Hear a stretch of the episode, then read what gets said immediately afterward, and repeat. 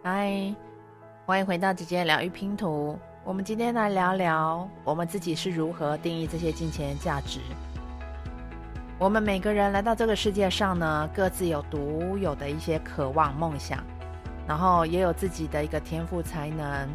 终其一生呢，你的任务就是要搞清楚你的那些天赋是什么，然后呢，好好的使用它们，培养着它们，从中绽放出。绽放出最真切、最闪耀、最出众的你。而为了要达成这些目标，你非得有钱不可。让我先澄清一下哦，免得你以为我的意思是说，如果没有拥有一座城堡，或者是一艘游艇或一架飞机，你的人生就是毫无价值的。那当然了，具体的金额取决于你的身份和你想要什么。但天底下可没有人能够拥有白吃的午餐，没有人。无论你喜不喜欢，我们的生活的这个世界当中，几乎所有有助于你成长、追求快乐和表达自我的事情呢，都是要花钱的。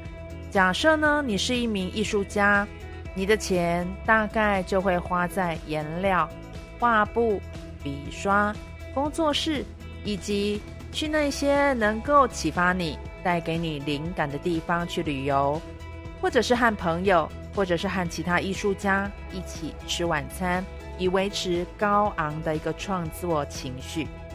或许呢，还需要聘请公关公司，找个人呢，能找个秘书，然后找个助理，能够让你能够专心的工作，无后顾之忧。诶。别忘了哦，你搞不好还得请私人的一个教练。画展开幕的一个时候呢，也可能必须要找个人来主持、播放音乐。那么还有博物馆的门票、健康的食物、你喜欢的音乐、私人的课程，还有任何你所需要的一个生活体验，这些都是需要花钱的。财富的定义应该是你负担得起。为了经历最完整人生所需要的各种事物和体验，独特的你有权利追求梦想的一个人生，而你到底需要什么呢？只有你才能够回答出那会是什么。秘诀呢，就是在你得在各种的内外夹攻、永不停歇的一个声音和意见当中，找出自己到底想要什么。生活当中呢，你也会做出大大小小的决定，然而也一定会有冲突，和其他的意见想法有些不同。你对特别具有争议性的事物，好比金钱来说，这种情况是常常所见的。但是你认为什么才是事实，才是重点？而正因为是如此，娴熟于倾听自己的一个直觉和内心的声音，并且跟随心。去向往，去朝向着，便是一个非常关键的事情。让我告诉你，在这当中的一个核心，就算你允许自己去赚钱，满足自己的渴望，也不代表你是会成为一个贪婪、自私、毁灭地球的混蛋。不管你信不信神，你有没有宗教信仰。当你降生为人的时候呢，就内建了欲求这件事情。其他的基本配备还包括你独有的特质，比如说外貌、个性、喜好，哦，这些你独有的一个特质，定义了你是谁，也成为你开展人生的一个地图，创造出世间万物的一个宇宙智慧，赐予你的欲望，目的是让你可以穷尽一生的去满足它。自然界的万事万物不断的更迭，然后不断的一个成长、变化、再生、演进，就连宇宙也是还在不停的扩张呢。同样的，你不应该只是追求生存、停滞不前、满足于现状，你应该不断的成长、兴盛。树木会吸取养分、水分、阳光，努力的、竭力的生长，跟天一样高。最后呢，在我们的院子里掉了一地的种子，成为下一代的树叶，啊、成为下一代的一个子子孙孙。这些呢，都是让你注定会成为那个最基本的、最精致的、最最精美的一个版本的你。那甚至可是可以能够激励，或者说催生别人里面的一个美好，去影响到别人。而在这个过程当中，你应该善用一切所需要的资源。你要对财富有着健康的渴望，并不是代表你贪婪，而是对生命的渴求。缺乏感呢，才是你无法进步的地方，因为害怕财富会让自己变得讨人厌。或觉得自己不配得财富，或者是认为自己的富裕会导致别人缺乏，因此决定继续穷下去。这些想法呢，都是源自于缺乏感。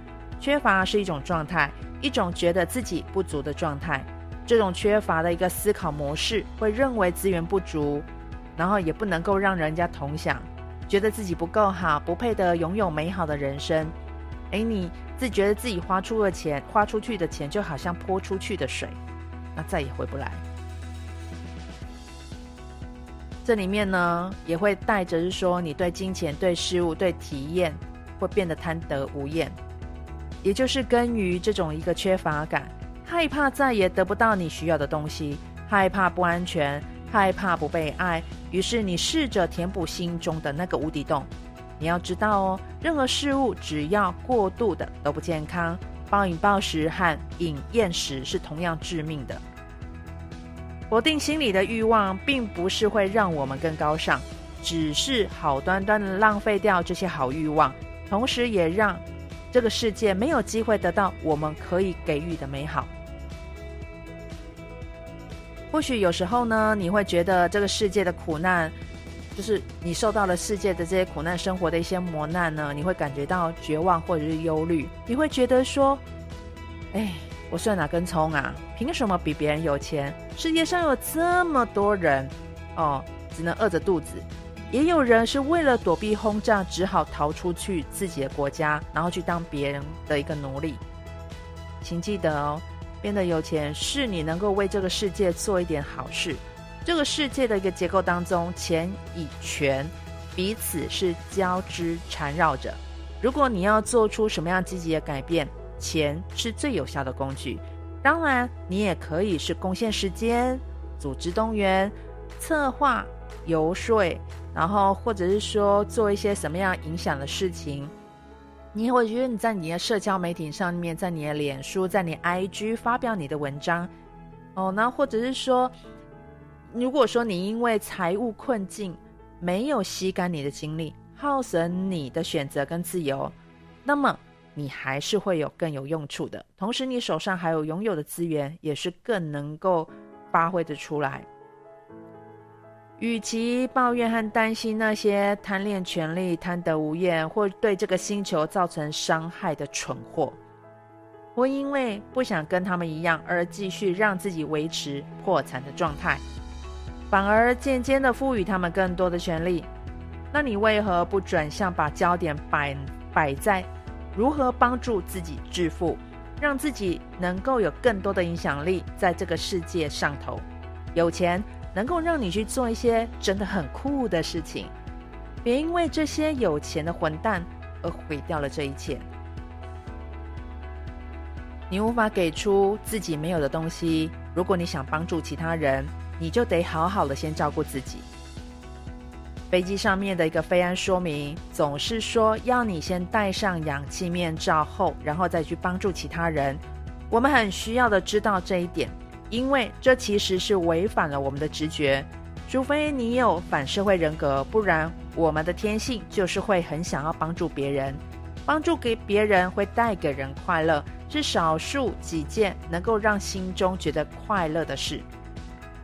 相信我，当你的财务状况被照顾好了，你反而能够更泰然自若的，更能够乐于去接受散布这一份爱。比起过去呢，现今的社会需要更多悲天悯人、充满创意、慷慨大方、脑子清醒的有钱人。这样呢，我们才能够更有机会的去改变这个社会、这个地球、这个国家。请你想象，你和你自己所爱的人。和你所敬爱的人都有钱到不行啊。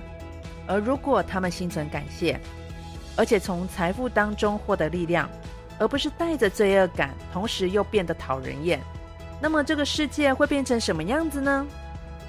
如果他们可以花钱投资自己，同时呢，也能够为拯救地球、为这个社会多付出一点力，过程当中会让其他人也大为振奋。我们花一点时间想一想这个画面，因为这和你以及你生命当中的人都会有关系。把这些人一一纳入画面当中，想象他们会有什么感觉？他们会变成什么样子？他们会怎么样运用这些新获得的财富？如果你的画面和我一样，那你就会同意，真的是应该为致富这个概念写一首情歌呢。今天的分享我们就到这里喽，我们下回见。感谢你的聆听。